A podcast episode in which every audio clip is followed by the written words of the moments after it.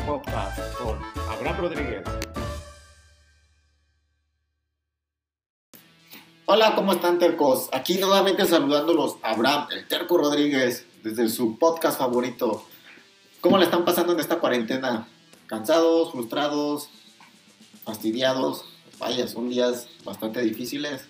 No puede hacer todas las actividades que tenemos acostumbrados a realizar en el día a día. Pero bueno, cuidémonos, eh, que a su vez ayudamos a cuidar a, los, a las personas más vulnerables en esta situación. Continuando con los temas que nos atañen, esta semana hablaré del ranking del Jiu-Jitsu. Está basado en el ranking que presenta la IBJJF, que es la asociación de Jiu-Jitsu más grande y probablemente la más importante.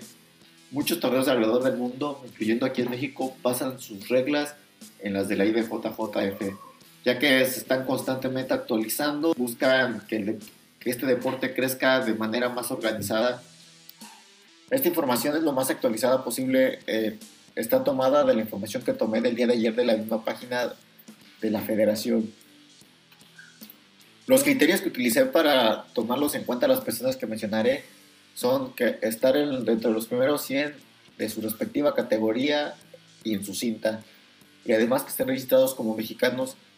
Tenemos, teniendo en cuenta que hay muchos mexicanos que no viven aquí en México, pero que, pero que entrenan en Estados Unidos, la lista es enorme, es extensa y vaya, me llegó una grata sorpresa al darme cuenta que incluso hay, hay muchos mexicanos que entrenan en México y que obviamente viven aquí y están en un excelente lugar dentro de, esta, de este ranking. Eh, sin, embargo, hay muchos otros más mexicanos que viven allá, probablemente allá tienen su vida hecha y se siguen considerando mexicanos, así que se registran como tal. México sufre de una gran carencia de modelos a seguir eh, en prácticamente todos los, ámbitos de, no solo de deportivo, en el arte, en la cultura, en prácticamente cualquier ámbito. Es por eso que me dio la tarea de investigar personas que destacan con su esfuerzo, con su talento en este deporte específicamente, que es lo que tanto me gusta. Así que se lo puedo decir. Muchas gracias por ser ese modelo. Muchas gracias por romperte la madre en favor de México.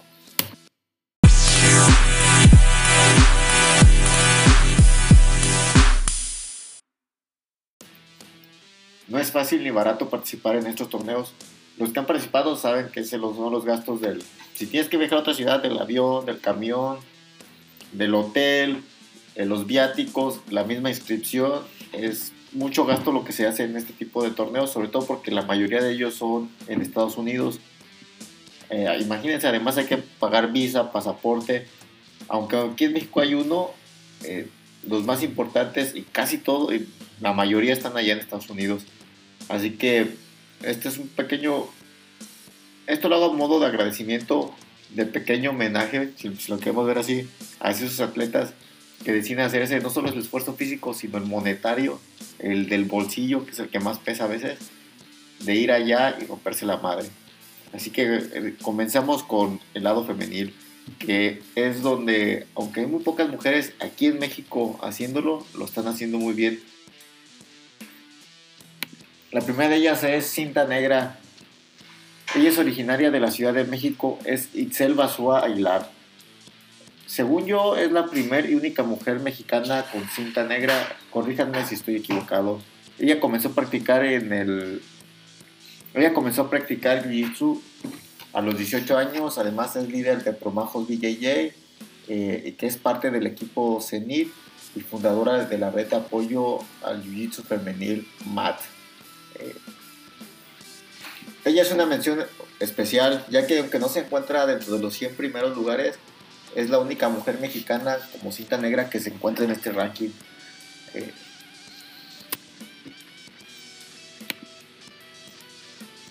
continuando con las cintas cafés, ella radica en Estados Unidos, es Cristina Liseta Naya en el lugar 116. Ella entrena con André Maneco BJJ. Después tenemos a, en las cintas moradas a una única mujer, a Mariana Gil Villalbazo en el lugar 45. Ella la hemos visto participar en, los SL, en los Grappling León cuando existía ese torneo. Eh, y creo que también de los nacionales. Él tiene mucha experiencia, tiene mucho, ya mucha carrera recorrida. Después con las cintas azules, son cuatro mujeres las que están en esta lista. Tres de ellas entrenan en Estados Unidos y una de ellas es mención eh, especial, que aunque no está en el lugar 100 otra vez, eh, sí entrena completamente en México y eh, su trabajo ha sido completamente desarrollado aquí.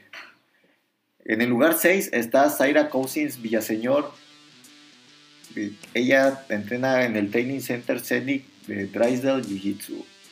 En el 89 está Brianda Alexandra Ce- Cederos Calderón de Yongu BJJ.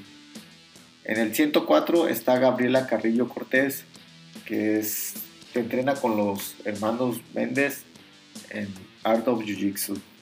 Y la mención especial es para Montserrat Rendón Fernández, que está en el 193. Eh, tiene 45 puntos. Y ella sí, a lo que investigué en internet, en el Instagram, que es donde se chismea todo.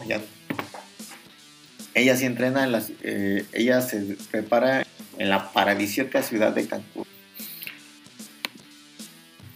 Bueno, hasta aquí llegó la parte del no-gi. En las cintas, ya en cintas blancas no tenemos más mujeres en este ranking. Pero de aquí brincamos al no-gi con cintas negras, donde encontramos a Verónica Mayorga de Carlson Gracie Team en el lugar 56 de, de las mujeres. Desafortunadamente tampoco tenemos mm, en cintas café ni en cintas moradas mexicanas, pero hasta cintas azules sí tenemos a otras tres mujeres, que es a Zaira Cousin Villaseñor nuevamente, igual ya saben de Training Center Scenic Drysdale Jiu Jitsu. Eh, también tenemos a Gabriela Carrillo Cortés en el 85 de Art of Jiu Jitsu de los hermanos Méndez. Y nuevamente tenemos una mención especial en el empate en el lugar 155 del ranking para Montserrat Rendón y Mayra RR Ledesma. Bueno, hasta aquí tenemos a las mujeres representando a México en, esta federación. Son relativamente pocas, pero están en la mayoría en muy buenos lugares, en- dentro de los 100 primeros del ranking.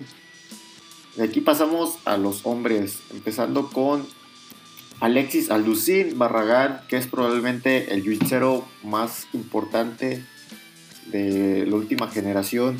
Tiene un palmarés impresionante, el nacido en la Ciudad de México el 30 de noviembre.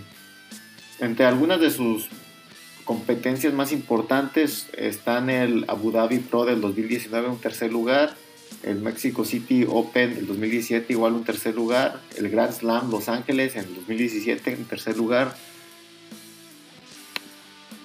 segundo lugar en los Pan Ams de 2016 y 2018, Chicago Summer Open del 2017, Chicago Summer del Nogi 2017 también. Estos son algunos de los tantos palmareses que tiene, tan solo como cinta negra, ya no contar, ya sin contarlo todo lo que ha ganado con sus respectivas cintas moradas, cafés, eh, todo lo que ha ganado. En cuanto a hombres, solo tenemos otros dos en cintas moradas, que está en el 227 Edgar Zair Peña Bernal y en el 248 con Martín Alejandro González Mejía, que es quien entrena en Gym en Tijuana. Es probablemente será un, no, no probablemente estoy seguro que va a ser el competidor más importante ya en cintas negras. Es un chavo de 21 años, me parece 21 23, y tiene una carrera por, por delante y sobre todo tiene mucho enfoque y mucho empeño. Así que lo veremos en un lugar más alto en próximos, eh, en próximos años. En cuanto a Gui, son todos los hombres en la lista, solo en cintas negras y moradas. Sin embargo, el Nogi es un poco más amplia y con personas que entrenan completamente en México.